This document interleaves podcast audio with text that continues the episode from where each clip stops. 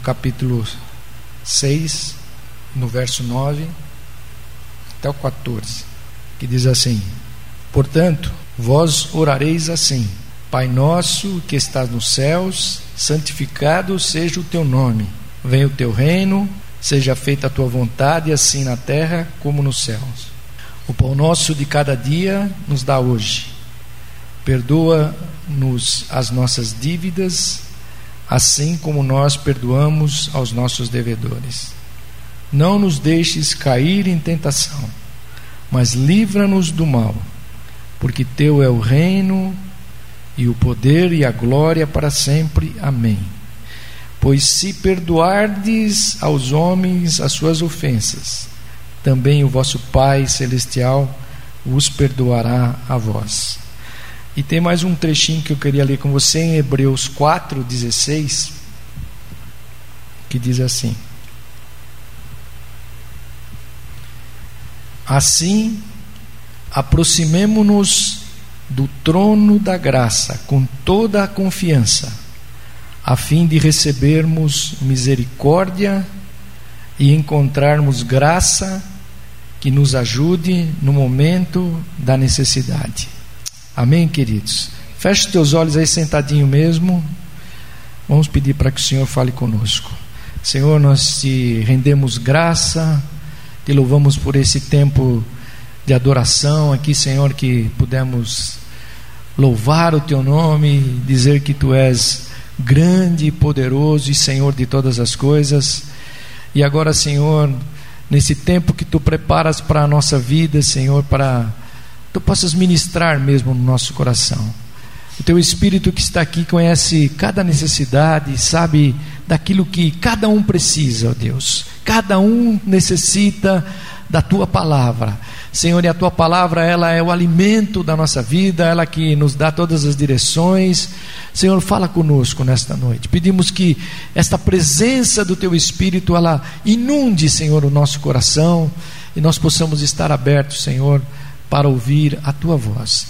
É o que nós te pedimos no nome de Jesus. Amém, Senhor. Glória a Deus. Amém. Deus abençoe aí teu coração.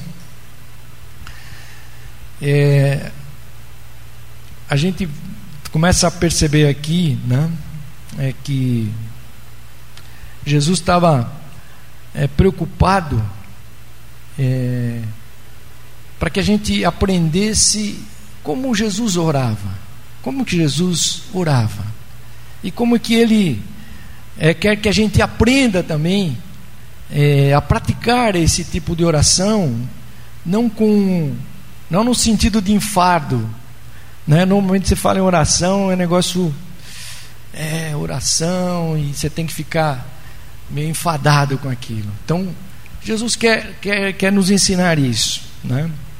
É, e ele estava mostrando aqui para os discípulos, não uma nova liturgia, algo que fosse acontecer, mas ele, você vê que quando você lê esse capítulo 6 aqui de Mateus, né, ele fala de esmolas, de orações, jejuns, né?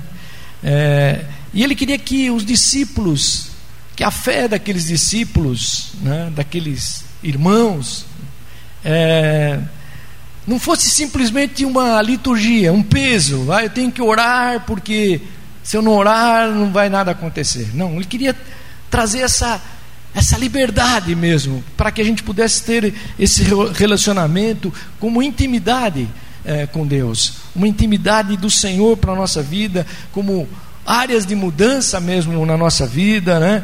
Ah, algo maior do que uma liturgia, um peso, um, um momento que você tem que marcar para todo mundo se reunir, orar. Ele queria abrir isso para que a gente pudesse ter uma intimidade diária com Ele, todos os momentos da nossa vida. Né? E aqui é, a gente pode pensar aqui por que a gente tem que orar, né? Por que a gente tem que orar?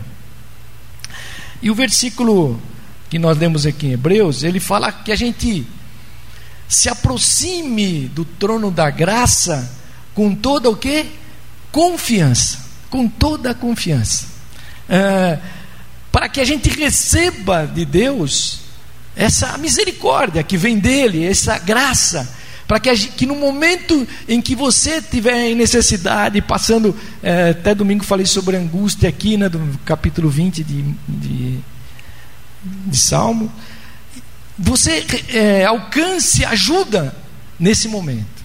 Então, é, por que nós oramos? Por que, que a gente precisa orar? É, e, e, ele começa então a falar essa oração modelo que todo mundo já sabe, recita de cor, né? Mas vamos pensar aqui em alguns pontos aqui hoje. É, no versículo 13 dessa oração, é, ele fala aqui, olha. Primeiro, por que orar? Porque teu é o reino. Você está acompanhando aí, né? Porque teu é o reino. Então significa o quê? Que o reino de Deus, ele é a base de tudo que existe e existirá. Ele representa o quê? O eterno propósito de Deus para as nossas vidas, do Senhor Jesus para a nossa vida no seu reino. Significa o que mais? Que ele controla todas as coisas, do reino dele, do trono dele, de to, em todos os lugares, Deus tem o controle da nossa vida, ele tem os seus propósitos, ele tem todo o domínio e tem toda a autoridade. E ele diz aqui nessa oração: porque teu é o reino. Amém, queridos? Está entendendo isso? É, até a gente pensa que algumas coisas fogem do controle, né? e a gente às vezes passa por isso. A gente pensa que foge dos, do controle de Deus na nossa vida pessoal, às vezes na nossa vida familiar, e às vezes foge mesmo, né? Mas ela não foge do controle do reino de Deus, onde o rei está assentado no seu trono. Vocês entenderam isso? Então, o que, que vai me estimular? A orar vai me estimular a me aproximar de Deus, vai estimular a minha vida a ter essa intimidade com Deus. Né? É como se eu tivesse uma audiência privada com o rei. A oração. Porque do trono de Deus, todas as coisas estão sob o controle de Deus. Diga aí para o teu irmão: todas as coisas estão sob o controle de Deus. Amém? Aleluia. Você crê nisso então? Então por isso que aqui o autor de Hebreus ele diz: é, aproxime-se do que? Do trono da graça. Aproxime-se. Quer dizer, venha para esse trono. Mas não venha simplesmente com uma liturgia que você está acostumado como um peso. Venha com confiança. Por quê? Por que confiança?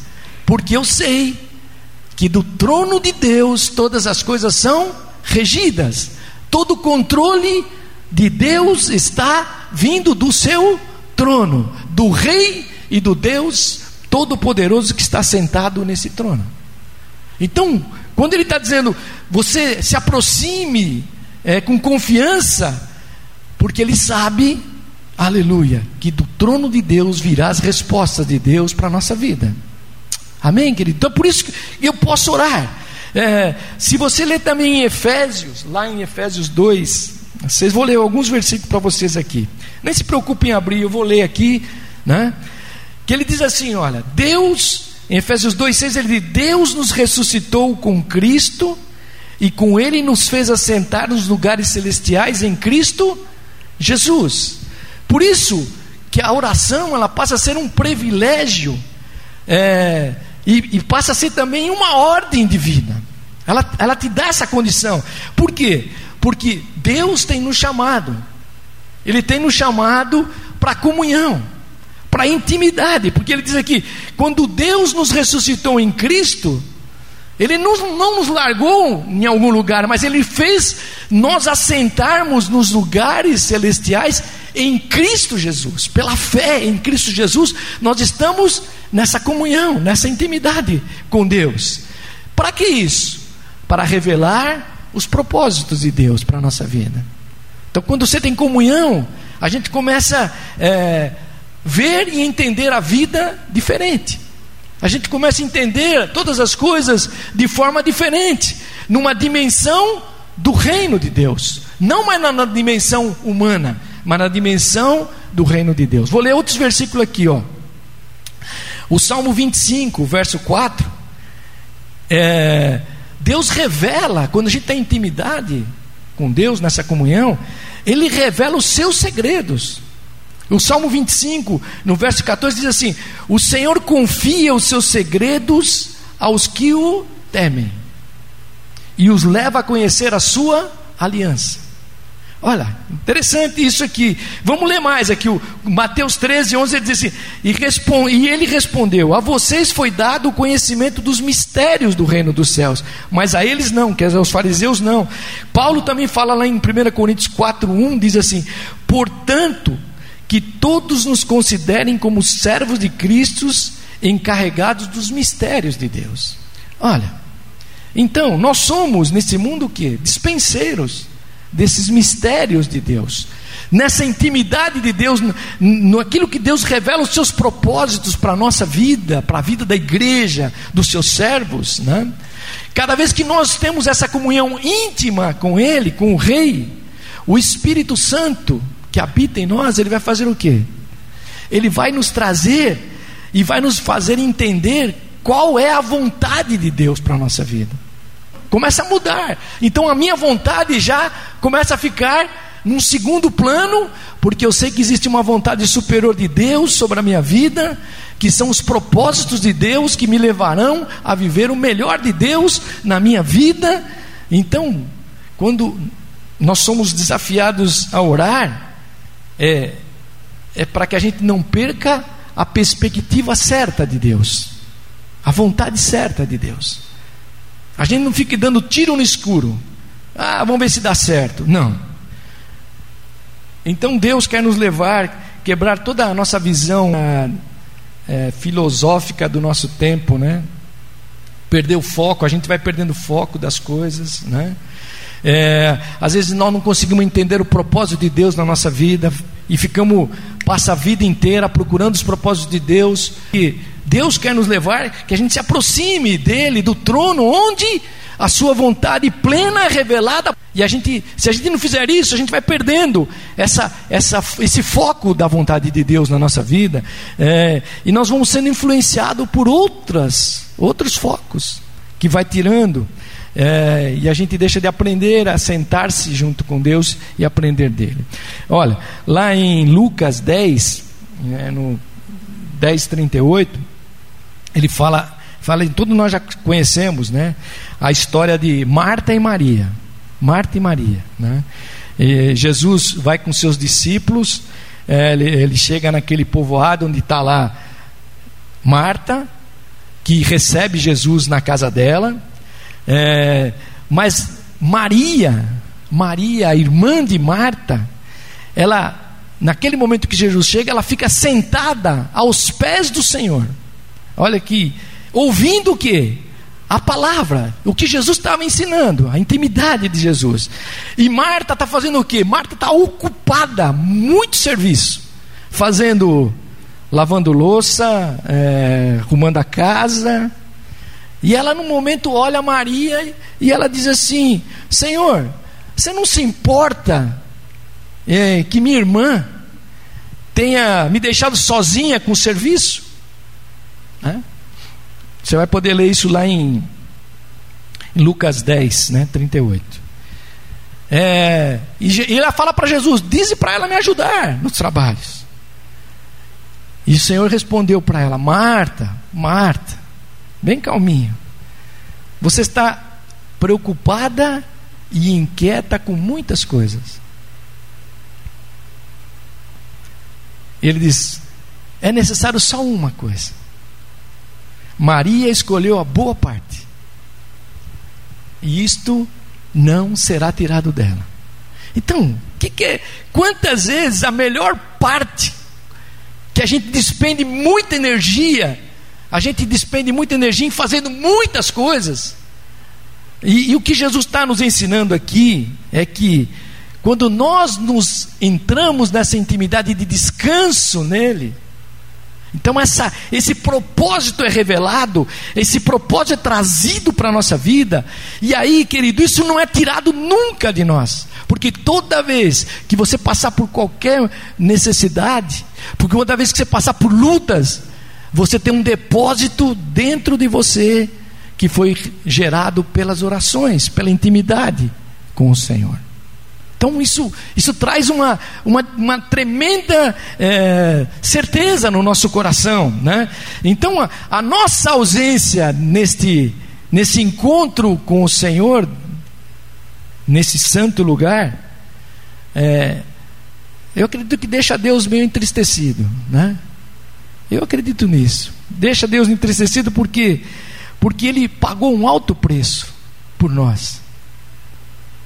O apóstolo Pedro, lá em 1 Pedro 1, é, 18 e 19, ele diz assim: é, Vocês sabem que não foi por meio de coisas perecíveis, como prata e ouro, né, que vocês foram redimidos da sua maneira vazia de viver.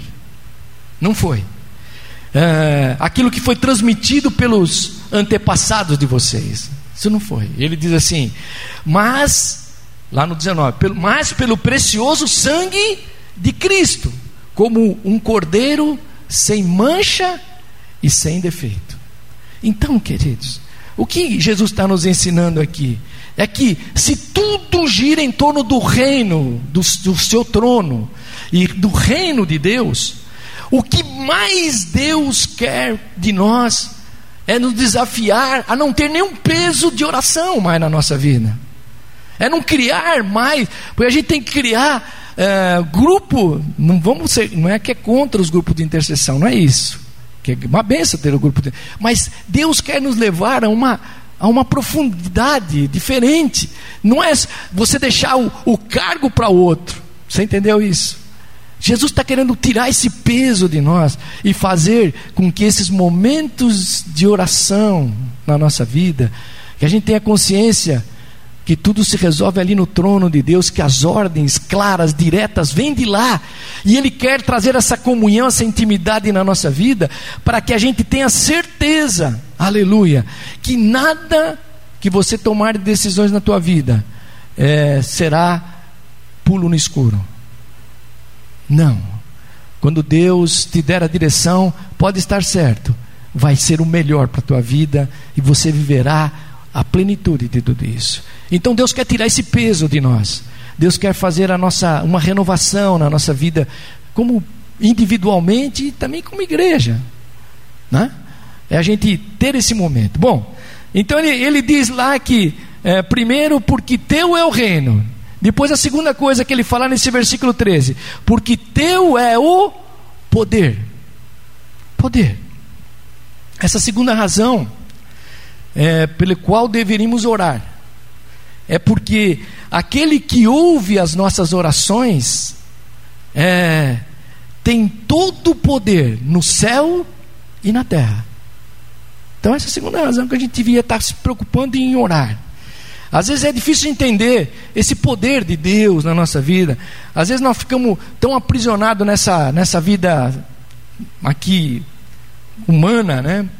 É, em tudo que acontece.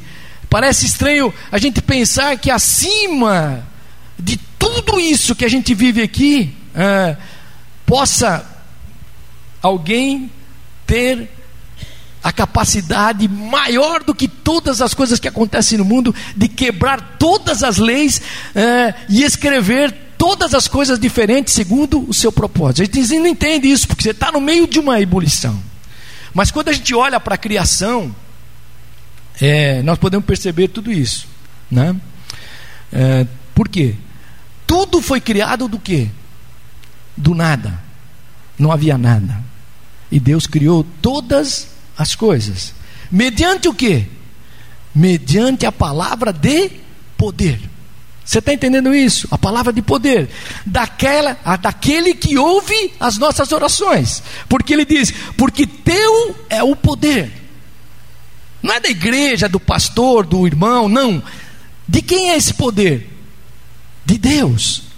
É o poder de Deus. Aleluia. Então, quando ele, esse é o segundo desafio que ele nos leva.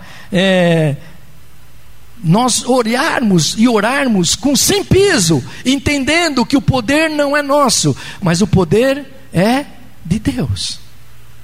Você está entendendo isso aqui, né? Então, quando a gente olha a criação, a gente vai ver exatamente isso. Deus criou todas as coisas do nada, mas pela palavra de poder. Né? Então, quando a gente entende isso, diante das realidades do mundo, quando esse poder pode ser manifestado, se a gente não orar, se a gente não tiver essa, essa intimidade com Deus, nós, nós estamos perdendo tempo. Nós vamos perder tempo, porque você vai tentar fazer muitas coisas e não vai conseguir. Olha, lá em Isaías, no capítulo 40, no verso 26, ele diz assim: ó, Isaías: Ergam os olhos e olhem as alturas. Quem criou tudo isso? Aquele que põe em marcha cada estrela do seu exército celestial, e a todas chama pelo nome. Tão grande é o seu poder e tão imensa a sua força, que nenhuma delas deixa de comparecer. Então, a gente entender esse poder de Deus, que, que às vezes nós temos dificuldades. Então, esse arrastar da oração, é, muitas vezes nos leva a não perceber que Deus tem o poder de todas as coisas. Então, aqui você vê que Isaías está dizendo: olha, erga os teus olhos para os céus, hein? olhe as alturas, e entenda, entenda. Quem criou tudo isso, o universo com todas as coisas, todos os satélites, todas as coisas que estão aí. Quem criou tudo isso? Quem que comanda todas essas coisas? Deus criou todas essas coisas pelo seu poder. Você entendeu isso, querido? Então Deus começa a nos levar a repensar todas as nossas vidas de oração e de intimidade com Ele. Lá em. Vou ler mais alguns versículos aqui com você hoje, tem vários versículos. Jeremias 10, verso 6 e o verso 12, que Jeremias diz assim: Não há absolutamente ninguém comparável a ti, ó Senhor. Tu és grande, e grande é o poder do teu nome. E grande é o poder do teu nome. E ele diz ainda na continuidade: Mas foi Deus quem fez a terra com o seu poder, e firmou o mundo com a sua sabedoria, e estendeu os céus com o seu entendimento. Então, quando a gente começa a observar essa natureza, então a gente começa a entender esse poder de Deus. Se Ele controla tudo isso, o que, que Ele pode fazer com a minha vida e com a tua vida quando nós entramos e que somos o quê? Criados à semelhança, à imagem de Deus, como seus filhos e quando nós colocamos a nossa vida em Jesus Cristo, e quando esse poder se manifesta sobre nós de forma espetacular que a gente nem imagina, porque quando a gente olha a natureza, a gente vai ver que ele controla todas as coisas. Ele tem esse poder.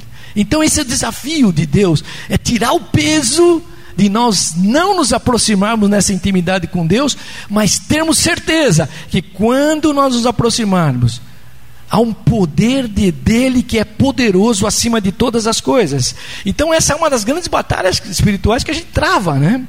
É, entender esse poder de Deus, entender como ele opera ao nosso favor.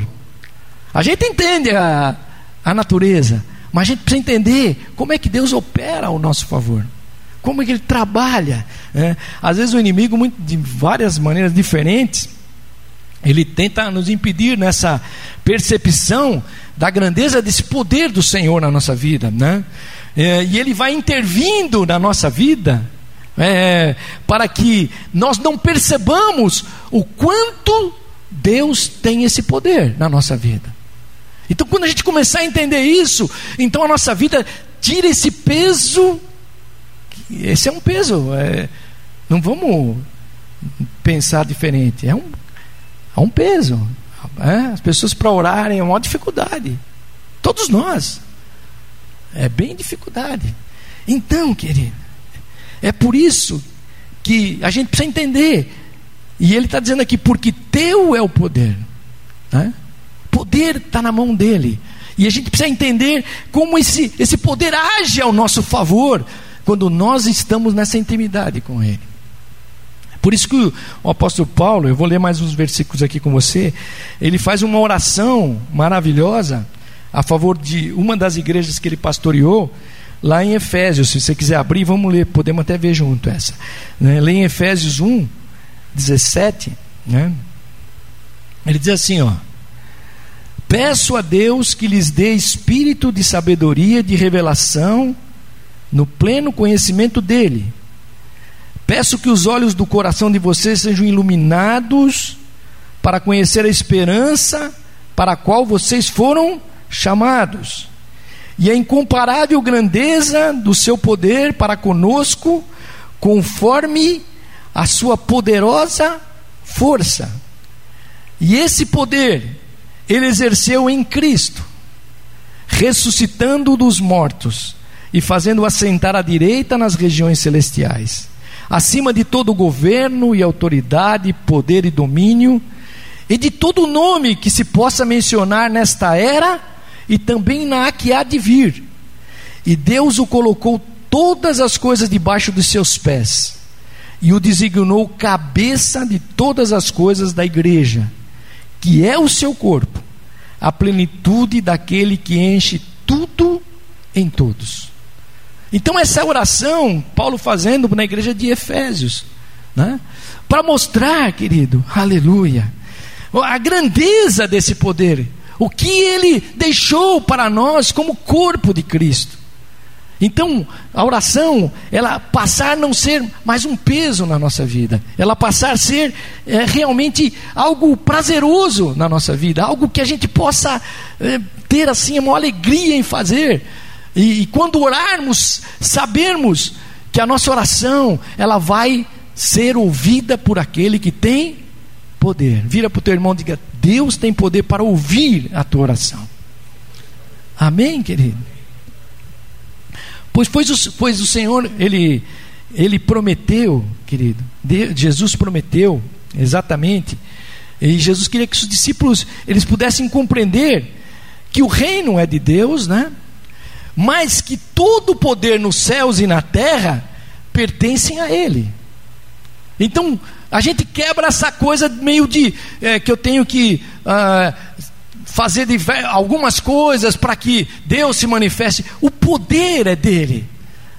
Se eu tiver intimidade com Ele, se eu estiver dentro disso e Ele revelar esses propósitos para a minha vida, para a tua vida, significa que o poder dele vai ser manifestado sobre a nossa vida, em qualquer área, profissional, familiar, espiritual, ela vai se manifestar. Né? A Ele pertence este poder e está à nossa disposição.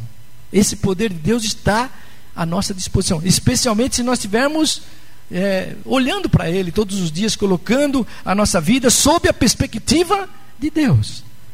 Se a gente estiver colocando a nossa perspectiva certa naquilo que Deus tem para a nossa vida, certamente esse poder estará sobre a nossa vida e poderemos fazer. Olha, e João, ele fala sobre isso lá no capítulo 14, quero ler com você também. Ainda tem alguns minutinhos aí, ainda dá para a gente ler. Então diz ali, ó, João 14, 12, ele diz assim: Digo-lhes a verdade, aquele que crê em mim fará também as obras que tenho realizado fará coisas ainda maiores do que estas, porque eu estou indo para o Pai. E eu farei o que vocês pedirem em meu nome, para que o Pai seja glorificado no Filho, e o que vocês pedirem em meu nome eu farei. Olha, então significa o quê? Que eu pensei qualquer coisa na minha cabeça, Deus vai, vai fazer? Não, não é isso que ele está dizendo. Está dizendo que se eu estou ligado nesse trono, se, se eu estou aberto para que esse, essa intimidade com Deus significa que eu conheço os propósitos de Deus. Então, toda vez que você orar na perspectiva de Deus, nos propósitos de Deus, Deus vai responder. Deus vai responder. É bem simples. Deus vai responder, porque estamos ligados em intimidade com Ele. Significa, nós sabemos os segredos que Ele quer partilhar com cada um de nós. Às vezes, diferentes segredos, diferentes maneiras e necessidades que Ele vai dirigindo a nossa vida, né?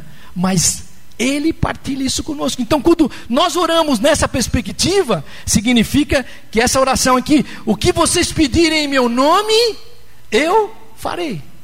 Porque está dentro da perspectiva e dos propósitos de Deus. Porque eu conheço isso. Então, é, e às vezes a gente enfrenta as batalhas espirituais, né? E que tem contornos concretos na nossa vida. As batalhas espirituais não é só espirituais, são concretas mesmo. Ela acontece na casa, na família, no negócio, no dia a dia.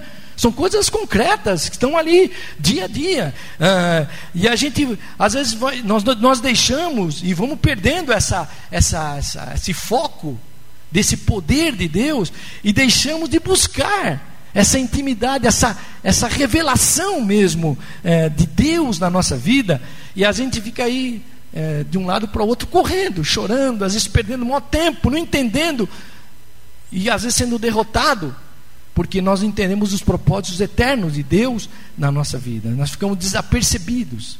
Então ele diz assim: ó, aquele que crê em mim também fará as obras que eu tenho realizado. Isso é, isso é a dimensão desses propósitos de Deus. Né?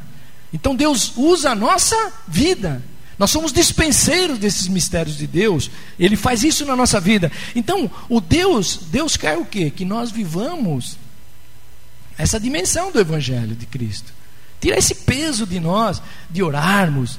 Falou em, falou em reunião de oração, todo mundo já fica, vai, orar, né? O Evangelho é a porta de entrada para o poder de Deus. Quando nós entregamos a nossa vida a Jesus, é, esse poder de Deus para trouxe vida àquele que crê. Então essa relação tem que ser completamente prazerosa, tem que ser uma relação completamente nova na nossa vida. Ela não pode mais ser aqu aquela carga. Não, ela tem que ser livre, porque a gente entendeu que do trono de Deus, do, onde o reino está sentado, Deus está sentado, saem todas as decisões para a minha vida. E eu entendi também que o poder é dele. E toda vez que eu oro, eu não entendo as coisas que estão acontecendo comigo, mas eu estou dentro dos, daqueles propósitos que ele vai revelando na minha vida. Todas as vezes que eu pedir no seu nome, ele vai dar escape para a minha vida, vai dar saída para a minha vida. E eu vou sair daquela situação e enxergar o poder de Deus na minha vida.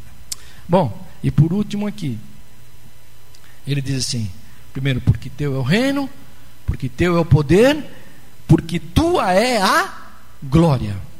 A glória, né? Essa é a terceira razão para que oremos é a glória de Deus. É, e ele, ele, nós devemos orar porque a glória pertence a Ele, ao Senhor. Significa a glória é, a gente pode aqui dimensionar e pensar um pouquinho aqui num, num termo que é peso. Glória é traduzido como peso, né? Como peso, que é a manifestação desse peso sobre a nossa vida, da glória de Deus. Né? Isso, os reis faziam isso lá é, para medir a sua glória. Os reis pesavam, os súditos traziam suas eh, pedra preciosa, ouro, prata e tudo colocavam na balança, o rei sentava de um lado num prato e vinha os súditos e colocavam o peso até que a balança com o peso do rei, e ali eles colocavam aquilo que ele dizia que a glória do rei era medida por aquilo que eles traziam, era o peso do ouro, do diamante, das pratas. Por isso, toda vez que, é, que a palavra glória, a gente pensar que for usada em relação a Deus, né, nas escrituras, ela, ela traz como referência a manifestação perceptível de Deus. Por isso que está dizendo aqui, ó, porque tua é a glória. Então, essa manifestação perceptível da grandeza de Deus, do poder de Deus, e da santidade de Deus e da majestade divina, ela é perceptível o que Jesus estava nos ensinando é que este reino dele, né, este poder do rei, eles podem se manifestar na nossa existência, né? De forma concreta, visível. Visível. A tal ponto da glória do Senhor poder ser percebida em nós e em nós. Por nós e em nós, dentro de nós. Aleluia. Quando então, quando a gente entra nessa presença desse Deus, ah, nós não saímos mais do mesmo jeito que nós entramos. É uma diferença. Então, quando você começa a ter essa, essa nós somos então marcados pela glória de Deus, por essa presença da glória de Deus, é, e nós passamos a andar pelos caminhos de Deus. Nós não andamos mais no caminho, nos nossos caminhos de vida, não. Mas as pessoas então passam o quê? A perceber que a nossa vida que em nós há os reflexos da glória de Deus. Há uma mudança de Deus em nós. Você está entendendo isso? Né? Lembra da, da experiência de Moisés? É, Moisés, quando ele subiu lá o monte lá para né, pegar as tábuas, ele, ele, ele vai ao encontro de Deus lá no monte. E quando ele volta, é, a face dele brilhava. Brilhava. Era glória, era esplendor, era um brilho. Ninguém podia é, olhar para a face. Ele pôs um véu ali, né? E, e, o, e o povo pediu que ele colocasse aquele véu. E ele colocou para que cobrisse a sua face. Tamanha era o esplendor daquele encontro que ele teve com Deus. Mas à medida que o tempo passou, o que, que aconteceu? O brilho do rosto de Moisés fez o quê? Começou a desaparecer. Ele foi voltando ao normal.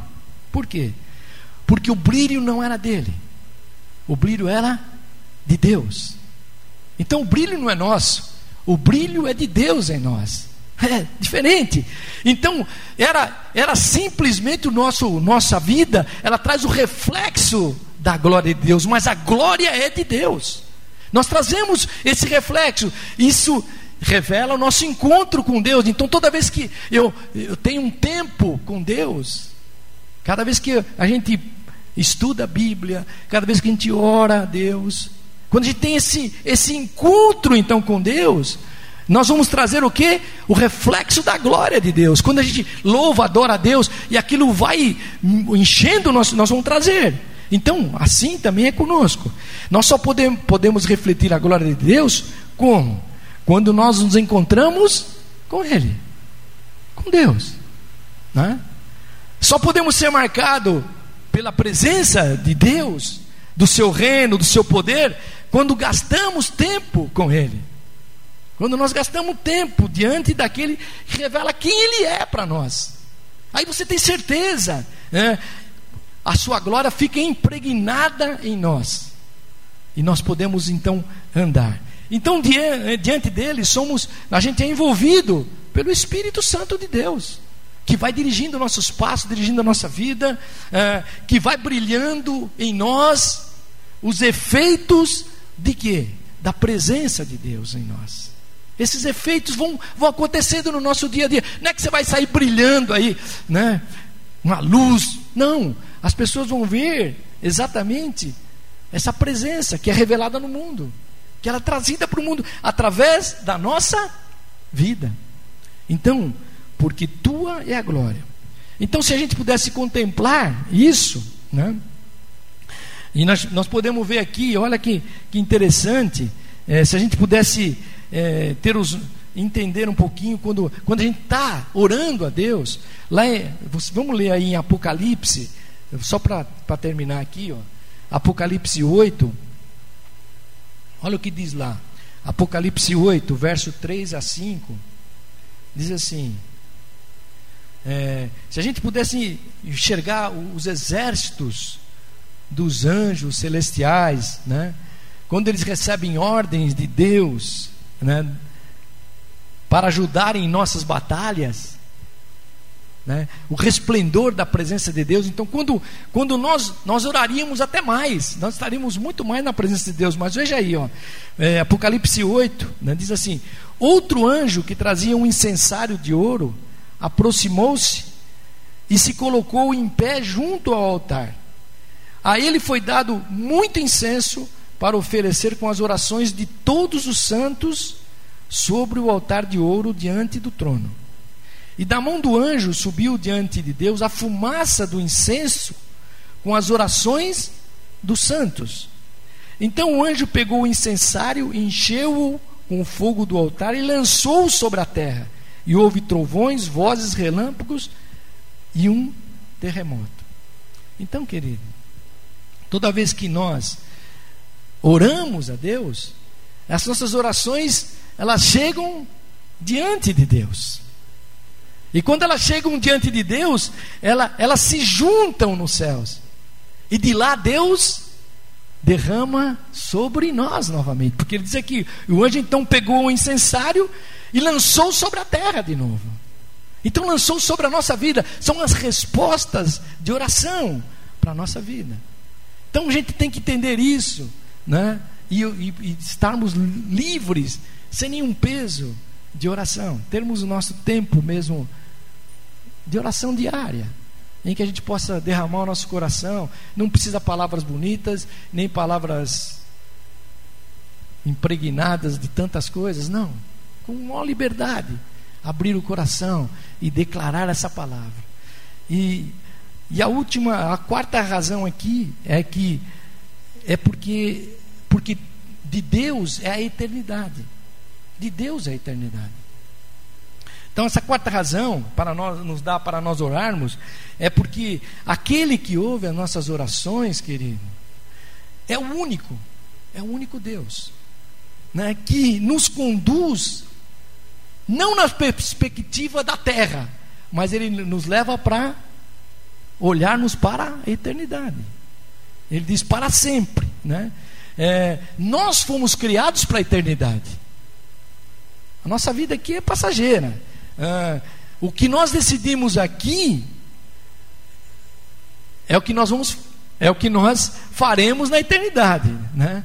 Você não vai esperar chegar lá para fazer. Então, eu tenho que fazer aqui. Então, Jesus ensinou seus discípulos que orar era deixar de se iludir com os movimentos das coisas daqui e agora. A gente não, não ficar tão ligado na nossa oração só com as coisas daqui e agora. Não. É, mas trazer no coração é, também o dia a dia da eternidade de Deus, onde nós vamos estar com o Senhor, vivendo com Ele, é, que representa, é, a nossa vida terrena representa muito pouco em relação à eternidade, representa muito pouco. É, por isso que é, às vezes nós investimos muito naquilo que é temporal, aquilo que passa, passageiro, e a gente investe tanto. Então, se você fizer uma análise agora, não precisa falar, mas você, cada um de nós, fizemos uma análise da nossa vida de oração, você vai ver que a nossa oração, é, seguramente, 90% dela, ou 99,9%, ou 99,99999, ela está baseada no temporal, na coisa transitória. A gente está muito mais ligado nisso. Então, é, quando, quando nós oramos a Deus, o Eterno, é, Deus quer que a gente aprenda a viver o, o tempo de Deus, né? É, porém na perspectiva da eternidade de Deus, esperando é, que Ele vai fazer isso. Olha o que Paulo, vou ler mais aqui um versículo com você. Paulo, lá em 2 Coríntios, no capítulo 4, no verso 16, ele diz assim: ele diz assim, ó, por isso não desanimamos, embora exteriormente estejamos a desgastar-nos interiormente nós estamos renovados dia após dia. Pois os nossos sofrimentos leves e momentâneos estão produzindo para nós uma glória que pesa mais do que todos os sofrimentos que nós passamos, que são leves e momentâneos. Então ele diz assim: e assim fixamos os olhos não naquilo que se vê, mas no que não se vê. Pois o que se vê é transitório, mas o que não se vê é eterno. Olha, Então, então quando a gente orar, e ele diz para sempre, né? Porque teu é o reino, porque teu é o poder, porque teu, porque tua é a glória para sempre, para a eternidade. Então a gente entra na dimensão da eternidade. Quando essa dimensão faz parte então da nossa vida, quando a gente começa a mudar esse, esse não pensar tanto nas coisas transitórias, que Deus vai trazer suprimento para nós. Ele vai suprir cada uma das necessidades da nossa vida. Ele prometeu isso. Então, é, quando a gente ora e a gente entra nessa dimensão, é, nós, nós olhamos todas as coisas não mais na perspectiva é, transitória, mas nós olhamos na perspectiva eterna de Deus. E aí começa a mudar todas as coisas. É, e por fim, aqui, ó, terminando aqui, o versículo, voltando lá para o capítulo 6 de Mateus, vou terminar e orar com você. É, o versículo, versículo 6 e o 9 diz assim: Portanto, vós orareis assim: Pai nosso que estás nos céus, santificado seja o teu nome. Então, a última razão aqui é que Jesus nos dá para orarmos é, é porque Ele nos ama como Pai, como Pai, né? E Ele se inclina para recorrer, socorrer os seus seus filhos. Você entende isso, querido? Né? Ele, ele nos socorre. Quando nós oramos em nome de Jesus, o Senhor, ele se inclina. Ah, ele era como, como assim: ele se senta com você no chão. Ele fica ali juntinho de nós. E assim ele nos ouve de forma é, que a gente possa receber dele toda a força. Se você quiser marcar aí o Salmo 113, o verso 5 a 9, ele fala bem sobre isso. Ele diz assim, ó: Quem é como o Senhor, o nosso Deus, que reina e em seu trono nas alturas, mas se inclina para contemplar o que acontece nos céus e na terra. Ele levanta do pó o necessitado e ergue do lixo o pobre, para fazê-lo sentar-se como príncipes com os príncipes do seu povo, e dá um lar à estéril e dela faz uma feliz mãe de filhos. Olha, então, quando a gente entende e ora, sabendo que Deus, Ele nos ama como um pai, e sabemos que Ele está no trono, e às vezes nós temos aquela dificuldade, Deus está longe no trono, Ele é o rei, Ele é o Deus. Não, Ele nos olha como Pai. Você viu que o Salmo diz aqui, Ele está lá no trono, nas alturas, mas Ele se inclina, Ele fica atento ao que está acontecendo nos céus e na terra. E Ele levanta aquele que está abatido, caído, ergue, faz-o sentar-se, restaura todas as coisas. E como o Pai amado, Ele considera preciosas cada cada lágrima que eu derramo. É, o Salmo 56, 8 diz assim: registra, Deus registra as minhas aflições e põe as minhas lágrimas dentro do teu, do teu odre. Não estão elas no teu livro, escritas no teu livro? Então, ele recolhe as nossas lágrimas, cada oração que você ora a Deus e às vezes você está lá no, sozinho, chorando, ninguém sabe de nada, mas Deus está Deus tá recolhendo, Ele considera preciosas as nossas lágrimas, né? e Ele coloca dentro do seu odre, naquele, aquela vasilha, vamos dizer assim, e registra no eterno livro dele. E ele então Jesus nos incentiva a orar, pois ele sabe que ele é o nosso pai. Né? O filho, quando ele tem um problema, ele corre para o pai. E o pai, né? e ele ouve e enxuga as nossas lágrimas. Um dia ele diz que ele enxugará as nossas lágrimas. Né? Acho que Apocalipse fala sobre isso. Toda lágrima será enxuta. E ele nos ama e nos responde às nossas orações. Então, quando nós oramos, ele derrama o seu poder. Então, aquele que nos ama, é, terminando aqui para a gente orar, é o nosso desafio tirar primeiro o peso da oração, desmistificar essa questão de Ah, meu, tem que orar, isso é peso, eu reuni, eu não quero, ou não quero fazer parte da intercessão porque vai ter retaliação, vai ter isso. Não, querido, Deus está tá querendo que você se aproxime dele, sabendo que do trono de Deus vem toda a resposta, todo o controle. Segundo, crendo que há um poder de Deus, um poder, é dele, ele fará isso na nossa vida quando nós oramos. E quando nós é, resplandecemos a sua glória, então nós podemos também fazer para que outras pessoas vejam o reflexo da glória na nossa vida e enxergar Deus não mais como transitório na nossa vida, ficarmos nivelado por baixo. Deus quer que você comece a se nivelar por cima. Enxergar por cima a eternidade. Um dia tudo isso vai passar. 70, 80, 90 anos, pá, acabou. Mas a eternidade é para todo o sempre. Então Deus desafia a gente fazer isso e crer que Deus Pai, Deus Filho e Espírito Santo fará isso na nossa vida.